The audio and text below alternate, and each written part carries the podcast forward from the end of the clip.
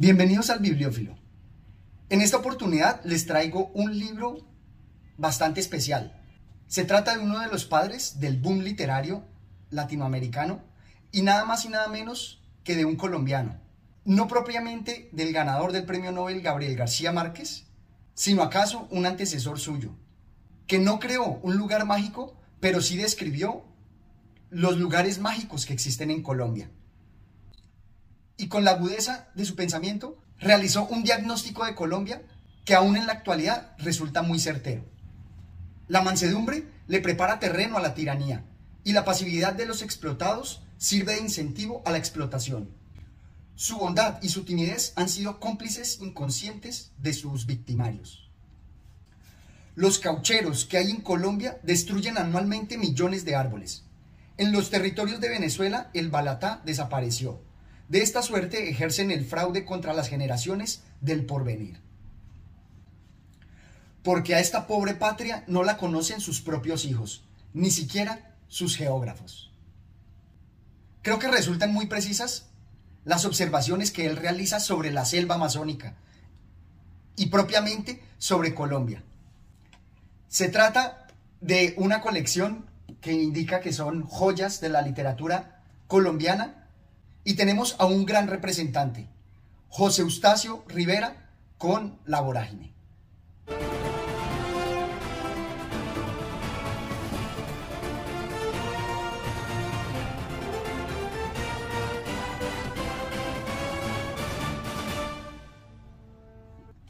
El libro nos presenta una historia de amor de fondo, una historia de amor poco común porque también incluye celos, incluyen los sube y baja de una relación que no propiamente está basada en el amor, al estilo platónico y caballeresco, apasionado, pero sí un amor, una vinculación de seres en, en el destino. Nos dice, la adversidad es una sola y nosotros seremos dos. Y es que el protagonista, Arturo Cova, va a hacer un recorrido épico, mostrándonos los paisajes del Orinoco, por el llano hasta llegar a la selva amazónica. Y aunque sus razones no sean propiamente virtuosas, vamos a ver que sí son muy humanas. Todos estamos sujetos a esas mismas pasiones. Y lo más interesante es que a través del desarrollo de la trama nos presentan los distintos negocios que existen y que existieron en los llanos y en la Amazonía. Uno de los negocios más emblemáticos ha sido el de las caucherías, que se nos presenta en este pasaje. Peones que entregan kilos de goma a 5 centavos y reciben franelas a 20 pesos. Indios que trabajan hace 6 años y aparecen debiendo aún el mañoco del primer mes. Niños que heredan deudas enormes procedentes del padre que les mataron, de la madre que les forzaron, hasta de las hermanas que les violaron, y que no cubrirían en toda su vida, porque cuando conozcan la pubertad, los solos gastos de su niñez les darán medio siglo de esclavitud.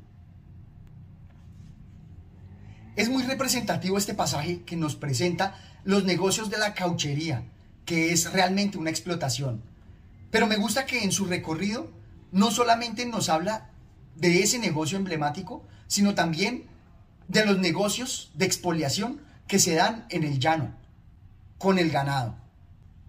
Y a través de su mirada nos va a presentar esa ausencia del Estado, que en su época creo que era aún más grande, pero que aún en la actualidad se presenta, donde el Estado no llega y resultan los empresarios privados o los explotadores privados quienes generan las leyes y hacen su ley. Es la ley del más fuerte porque el Estado no está allí para hacer nada diferente. Y para destacar aún más su mirada aguda de ese diagnóstico de Colombia, veamos cómo nos presenta el desarrollo del poder. El gobernador de esa comarca es un empresario cuyos subalternos viven de él, siendo sus empleados particulares tienen una función constitucional.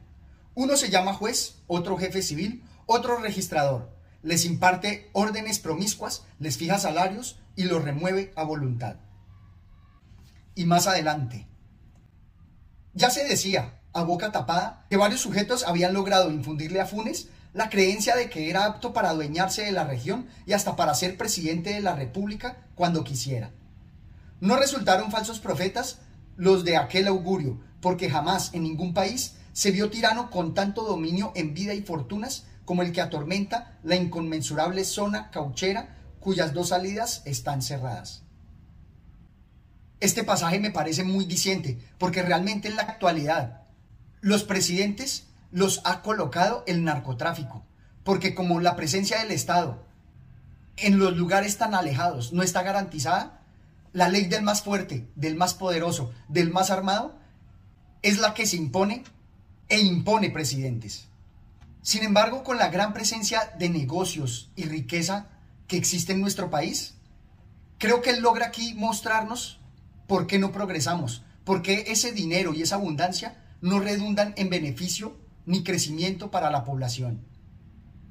A través del negocio de la cauchería y de la influencia que la selva genera en las personas, creo que logra describirlo de una manera precisa. Dice así. La servidumbre en estas comarcas se hace vitalicia para esclavo y dueño. Uno y otro deben morir aquí. Por eso es que un narcotraficante está encadenado a su negocio. Y es un círculo vicioso que lo hace cada vez más vil. Pero la grandeza del escritor José Eustacio no se queda solo en su mirada precisa y en sus bellas descripciones. Me parece que también logra dar una visión particular, muy permeada del romanticismo de Byron, pero también destacando las grandes diferencias que se dan entre las selvas europeas, esos bosques inocuos que llaman a los cuentos de hadas, frente a la selva, a la selva amazónica, que es un depredador más. Dice así, Déjame huir, oh selva, de tus enfermizas penumbras, formadas con el hálito de los seres que agonizaron en el abandono de tu majestad. Tú misma pareces un cementerio enorme donde te pudres y resucitas. Quiero volver a las regiones donde el secreto no aterra a nadie, donde es imposible la esclavitud, donde la vista no tiene obstáculos y se encumbra el espíritu en la luz libre.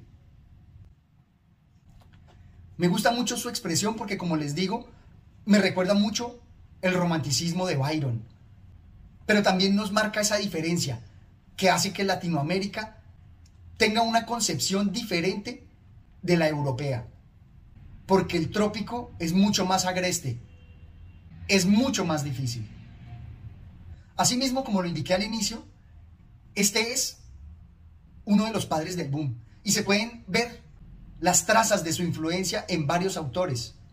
Por ejemplo, con respecto al problema de los indios, como lo veíamos, que desarrolló Miguel Ángel Asturias, o las crónicas que desarrolló Germán Castro Caicedo en Perdido en el Amazonas, por la gran relación que tienen, no solamente en el escenario, sino acaso ambas historias sean reales. O la más diáfana y directa que se me presenta con la inspiración que tuvo que haber sido para Mario Vargas Llosa en el sueño del Celta, que también visitó la selva amazónica y las caucherías, y de alguna manera también me representa esa equivalencia con el personaje francés que cuentan en esta historia. ¿Acaso sea el mismo celta que nos habla Mario Vargas Llosa? O también las trazas frente a las metamorfosis de los indios, como lo veíamos en Alejo Carpentier. Nos dice así un indio. Cuando el reclutamiento de la Guerra Grande me vinieron a coger y me les convertí en mata de plátano. Una vez me apañaron antes de que acabara el rezo y me encerraron en una pieza y con doble llave. Pero me volví hormiga y me picurié. El reino de este mundo de Alejo Carpentier evoca situaciones similares donde los indios se metamorfosean para escapar. O también me gustan muchísimo las escenas cinematográficas que él nos presenta, que me recuerdan mucho a Kill Bill en el momento en que hay un desmembramiento y se ven los chorros de sangre. O luego de una pelea, una trifulca en el río, debido a una herida, son incitadas las pirañas y acaban con uno de los antagonistas, de forma similar a como se ha visto en varias películas de Hollywood. O esta otra escena, que si no la han aprovechado aún, deberán tenerla en cuenta por el gran poder que nos presenta de la fuerza de la naturaleza en la selva. Un temblor continuo agitaba el suelo, cual si las hojarascas hirvieran solas. Por debajo de troncos y raíces avanzaba el tumulto de la invasión, a tiempo que los árboles se cubrían de una mancha negra, como cáscara movediza, que iba ascendiendo implacablemente a afligir las ramas, a saquear los nidos, a colarse en los agujeros. Alguna comadreja desorbitada, algún lagarto moroso, alguna rata recién parida, eran ansiadas presas de aquel ejército que las descarnaba entre chillidos con una presteza de ácidos disolventes. Qué talento para representarnos esa escena, qué forma de transmitir sentimientos y de lograr descripciones contundentes, muy bien logradas. Los invito a que lean esta gran obra, se dejen envolver por esa selva y esos llanos con los paisajes tan bien logrados que nos logra representar José Eustacio.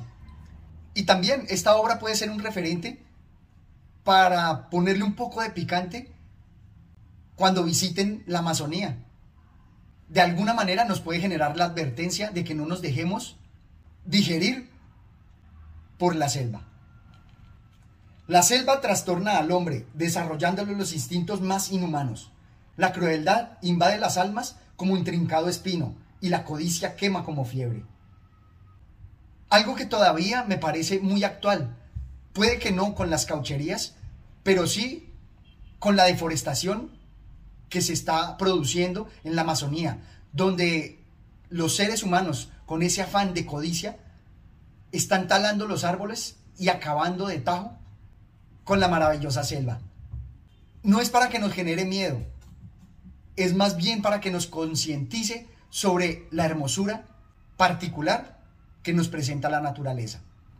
Esto es todo cuanto tenía por compartir con ustedes. Espero que se suscriban al canal, que me dejen sus comentarios y hasta una próxima oportunidad. Gracias.